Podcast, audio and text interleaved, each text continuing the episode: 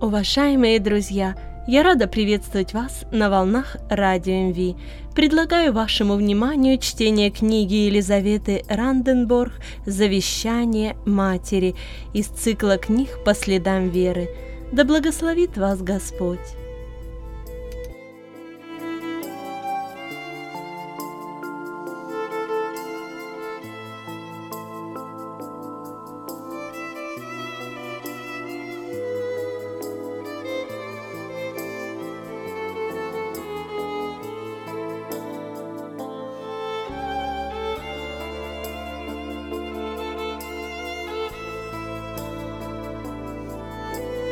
Глава первая. Нелегкое существование. Как буйно разрослись ветки шиповника рядом с живой изгородью у дома Амри, выше самой изгороди. Давно бы уже надо было бы их обрезать, но у Дитриха никак не доходят до этого руки, а Катрин, молодая хозяйка дома, просто не замечает этого. Однако когда Амри, тонкая как былинка с болью во всех суставах, сидит в кожаном кресле у окна и видит все это, ей кажется, будто иглы шиповника пронзают ее сердце.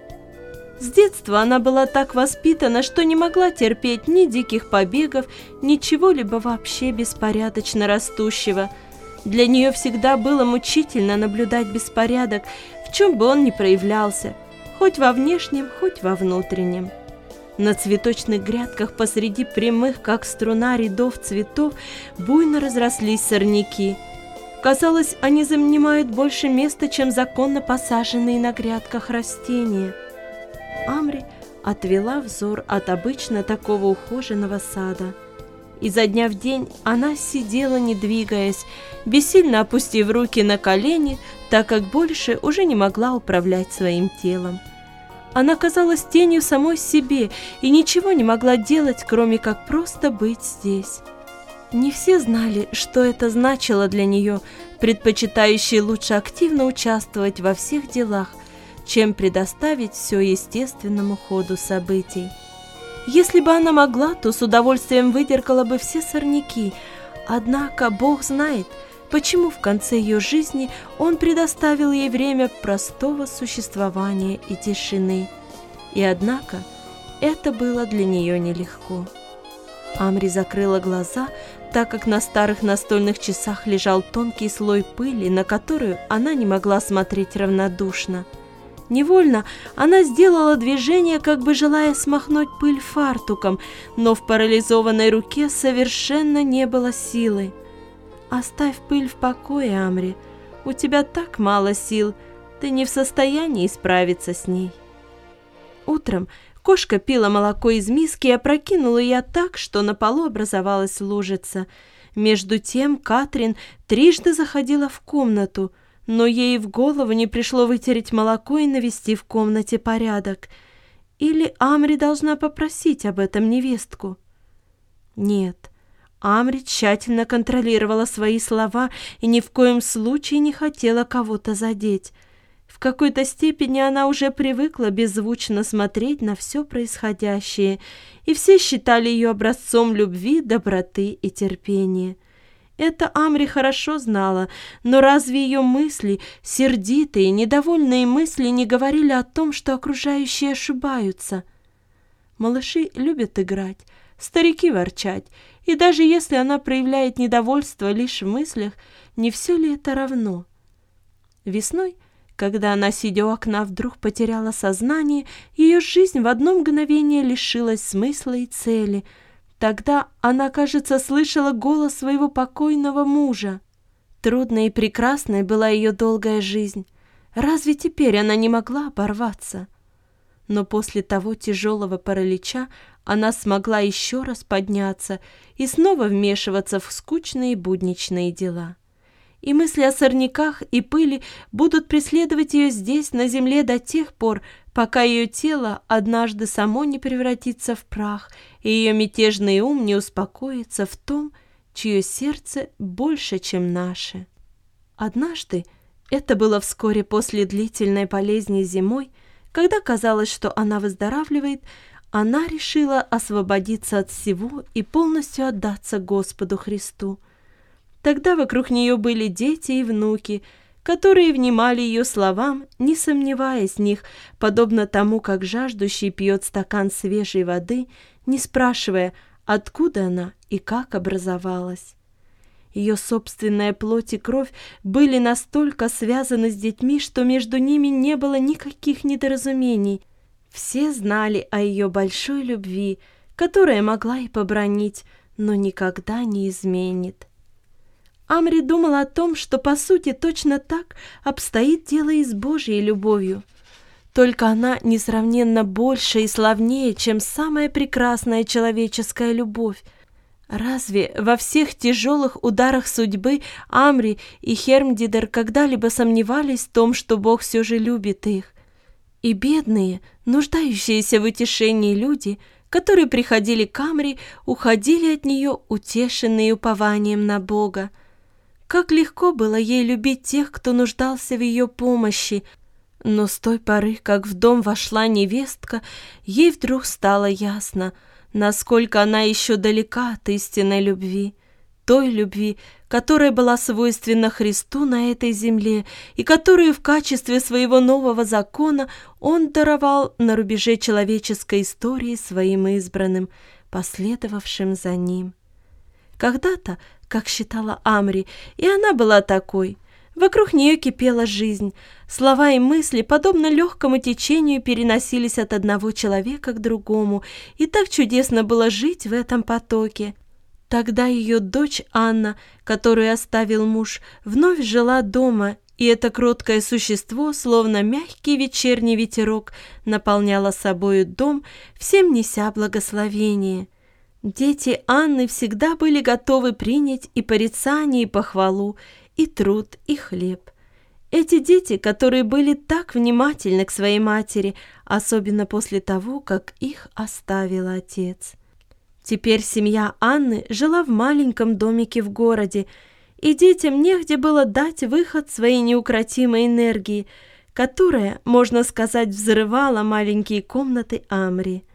Как хорошо повела себя Анна, когда однажды вечером пришел ее брат Дитрих и сказал о своем желании в скором времени жениться. Он так робко заговорил об этом, ведь он всегда любил сестру и близко к сердцу принял ее горе, вызванное разрушенной семейной жизнью. Но в ответ Анна только сказала, «Я благодарна тебе, Дитрих, ты добрый мальчик, и я так долго могла оставаться здесь. Дальнейшее принадлежит мне, как урожай посеянному семени. Когда начало пути неверно, в конце пути остаешься бездомной». Да, такой была ее дочь Анна. А теперь в доме живет Катрин. И как-то сразу не стало живого освежающего потока, из которого черпали силы люди, любящие друг друга. Слова уже не были такими легкими и свежими, приходилось постоянно думать и взвешивать, нет ли в них чего-то обидного. Никогда между Амри и Катрин не прозвучало ни одного грубого слова, так как они обе следили за этим. Однако на душе у Амри было скверно. Но разве Катрин была не права? О, нет! Она выросла в большой крестьянской семье и была очень деятельной и способной ко всякой сельской работе. Вот и теперь, во время уборки урожая, на каждый день встает вместе с Дитрихом еще до рассвета и вязала снопы за работницами. Амри никогда этого не делала, на это у нее не хватало времени, так как главное место она отводила ткацкому ремеслу и торговле полотном, а сельское хозяйство было чем-то второстепенным. Катрин же настояла на том, чтобы увеличить поголовье скота. Рядом с маленьким цветником Амри за рощей стоял теперь большой новый свинарник, и Катрин с большим усердием и знанием дела занялась свиноводством. О да, она была всегда права. Она была хорошей женой для Дитриха. Больше того, она была незаменимой работницей. Оба они молодые, сильные и старались так построить свой день, чтобы сделать как можно больше. Новый ветер, свежий и бодрый, ворвался в дом, и только Амри порой чувствовала его холодное дыхание. Виновата ли она в том, что теперь день ее уже не был таким светлым, мирно переходящим в ночь, как круглая луна на небе, которая тоже доставляет людям радость? Кто внес в дом эти острые углы и колючки, о которых царапаются и ранят себя живущие в нем? Когда невестка впервые вошла в дом своего мужа, у Амри было к ней самое доброе расположение — она положила свои натруженные руки на плечи юной невесты, которая была немного ниже ее ростом, посмотрела своими добрыми серыми глазами в ее глаза и взволнованно произнесла «Доченька моя!». Но та легонько отстранила руки свекрови и оживленно сказала «Вы должны прийти к нам и посмотреть наше хозяйство и мое приданное». Амри почувствовала слабую боль в сердце, которая сразу же исчезла, подобно тому, как сразу же забывается легкий укол иголкой. Она неплохо знала людей и понимала, что не все способны последовать внутреннему побуждению сердца. Такой же строгой и сдержанной была ее старшая, умершая дочь Дортри. Возможно, Катрин такая же. Она краснощекая, молодая и красивая – Кажется, кровь так и играет в ее жилах. Рот у нее маленький и тонкий, как ниточка, почти такой же был и у Дорти. Вот только нос у нее острее. Однако вскоре Амри поняла, что в случае с невесткой речь идет не о богатом, но внешне спокойном источнике, который свое богатство заключил в узкое и глубокое русло – а скорее, хотя и о свежей, но несколько скудной и холодной воде. У Катрин было много энергии и полезной расчетливости, веселый нрав, настойчивый характер, но ей не доставало той теплоты, которая делает дом живым и уютным. Но Амри была готова сносить все проявления характера невестки вместе с пылью и сорняками, как не тяжело это было для ее прямой открытой натуры. Она понимала, что Катрин, вероятно, лишь потому с должной серьезностью не воспринимает важность домашней атмосферы со всеми ее маленькими повседневными делами, что слишком занята хозяйством. Но теперь, когда дистанция между ними все увеличивалась, пыль, сорняки и необрезанные ветки причиняли ей гораздо большую боль, чем это было бы в другой обстановке. Почти с первых дней жизни под одной крышей Амри с болью в сердце поняла, какой была ее невестка. И одно обстоятельство как бы высветило ее сущность. Пробным камнем стала меньшая дочь Амри, слабоумная Анимари. Амри понимала, как тяжело для такого здорового и практичного человека, как Катрин, терпеть рядом с собой это бесполезное существо — когда Амри была здорова, она постоянно старалась привлечь больную дочь хоть к какой-то работе, но теперь в новой обстановке Анимаре мешала, и Катрин сказала об этом мужу. Дитрих попросил мать, чтобы днем больная находилась с ней в ее комнате, а однажды Катрин устроила так, что Амри и ее дочери приносили обед в комнату, и они ели отдельно.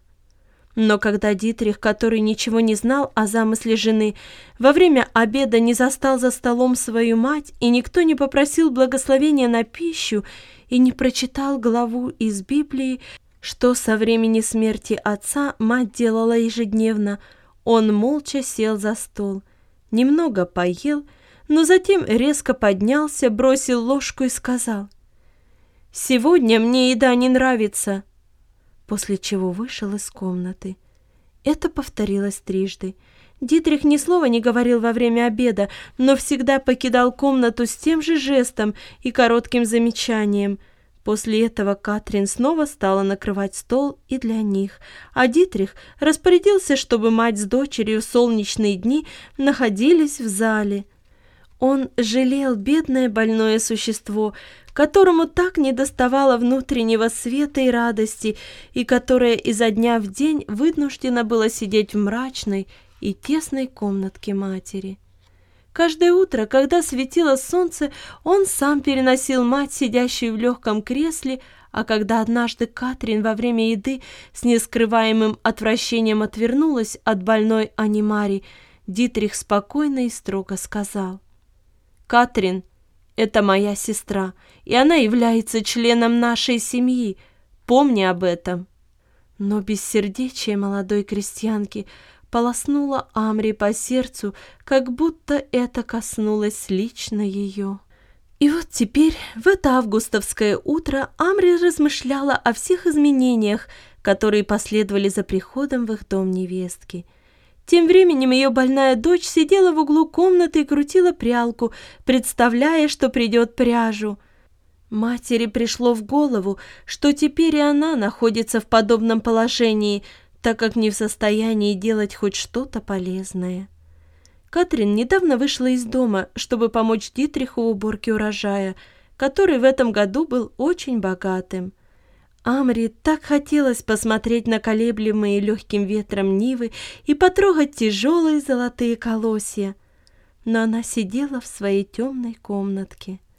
Однажды Дитрих принес ей три колоска – пшеницы, ржи и ячменя.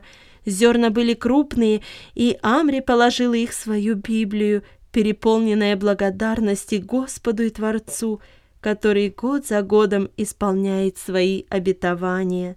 Дитриху было так хорошо с Катрин, когда они вместе прилежно трудились на поле. Хотя Дитриху, сросшемуся землей и всем сердцем преданному ей, доставляло удовольствие сам процесс труда. А Катрин больше думала о доходе. Они все-таки дружно помогали друг другу. Дитрих радовался, глядя на свою молодую жену, Весь день у него было праздничное настроение, вызванное благословенным трудом и радостным ожиданием вечера со своей молодой женой. Хотя он женился на Катрин не из-за страстной любви, а только испытывая к ней простую человеческую симпатию, все же в их браке он ощущал счастье совместной работы на собственной земле. Однако ему чего-то недоставало в молодой жене – того, что он всегда находил своей матери, и это разделяло обеих женщин. Амри особым образом была соединена своим сыном. Естественная связь между матерью и сыном, которая произвела в них такую чудесную гармонию за годы совместной жизни и труда, превратилась в почти совершенное душевное общение. Как семя и плод, как корень и ствол — так, казалось, были они послушны одному и тому же закону. Но Катрин выросла в доме, где молодое поколение старалось противопоставить себя старшим и не испытывала почтения к этому простому закону органической и душевной жизни. Она была молодой крестьянкой, которой вместе с домом и хозяйством хотелось всецело завладеть также и своим мужем – она чувствовала грань, которую не могла переступить, как ни старалась. Какое-то противодействие, которое она не могла объяснить. «Дитрих», — однажды с упреком сказала она мужу, — «ты ставишь свою мать выше меня». Дитрих долго задумчиво смотрел на жену. «Что ты имеешь в виду?» — с удивлением спросил он. «Я унижаю тебя перед ней?» «Нет», — обиженно ответила Катрин. «Но ты всегда оставишь ее выше меня. Для тебя она дороже, чем я». На некоторое время Дитрих задумался. «Послушай меня», — сказал он. «Ведь ты и она — это нечто совершенно разное, вас нельзя сравнить». «Вот именно», — с торжеством подтвердила она. «Это я имею в виду. Ты считаешь ее настолько особенной, что я не иду с ней ни в какое сравнение. Ах, успокойся. Несколько резко остановил он жену. Неужели ты не понимаешь? Мать — это мать, а жена — это жена. Разве я должен любить мать так же, как и тебя? Ты же сама видишь, что это было бы глупо. И тебя я не могу любить так же, как мать. Это ведь совершенно разные чувства. Но ты постоянно спрашиваешь ее совета, только и слышно «Мама, мама, я не могу терпеть этого, слышишь? Я не хочу делить тебя с кем-то». Дитрих уже был готов взорваться, но в этот момент ему стало ясно, каким еще по сути ребенком была его жена. У нее еще не сформировался зрелый взгляд на жизнь и не было большого жизненного опыта. Он улыбнулся и положил руку ей на талию. Он был на двенадцать лет старше и вырос в доме, где жили по принципу Какая польза человеку, если он приобретет весь мир, а душе своей повредит? Каким холодным и бедным, несмотря на внешнее богатство, было детство Катрин. «Катрин», — сказал он, обнимая ее, — «зачем ты мучаешь себя? Ты не можешь воспрепятствовать плодам пить сок из ствола и корней, так же и в отношении матери. Мы все дети, зятья и невестки. Он сделал небольшую паузу и посмотрел на нее, в то время как она резко вскинула голову. Все еще черпаем силу от корней, которые так глубоки, что их внутренняя сила не истощается, но продолжает питать нас. Ты понимаешь это? Ах! — сердито сказала она, и стало ясно, что она ничего не поняла из слов Дитриха. Не надо мне проповедовать.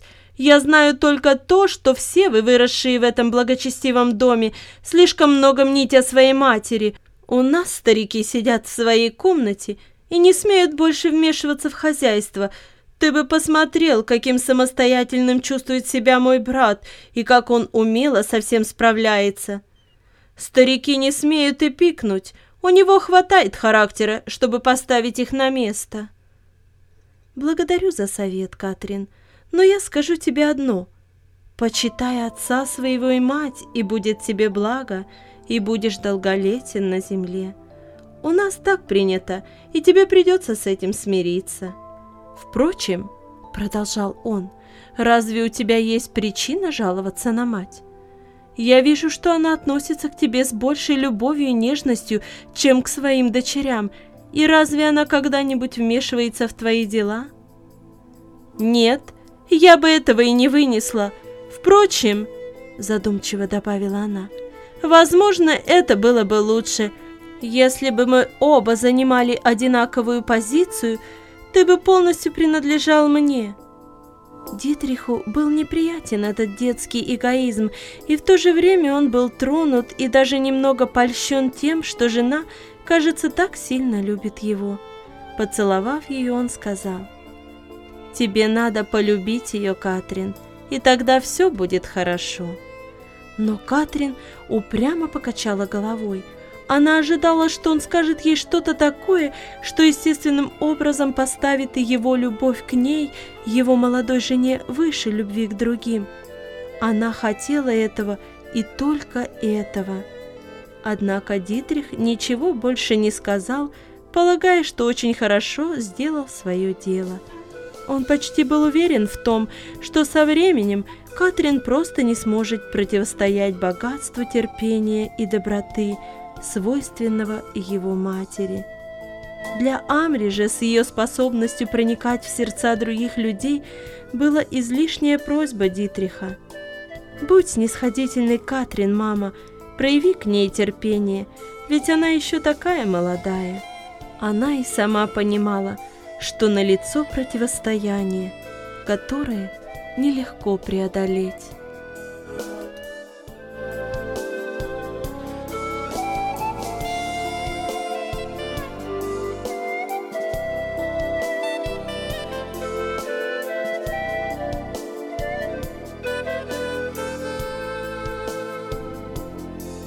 Дорогие друзья, продолжение чтения книги «Завещание матери» вы сможете услышать завтра в это же самое время на волнах Радио МВ.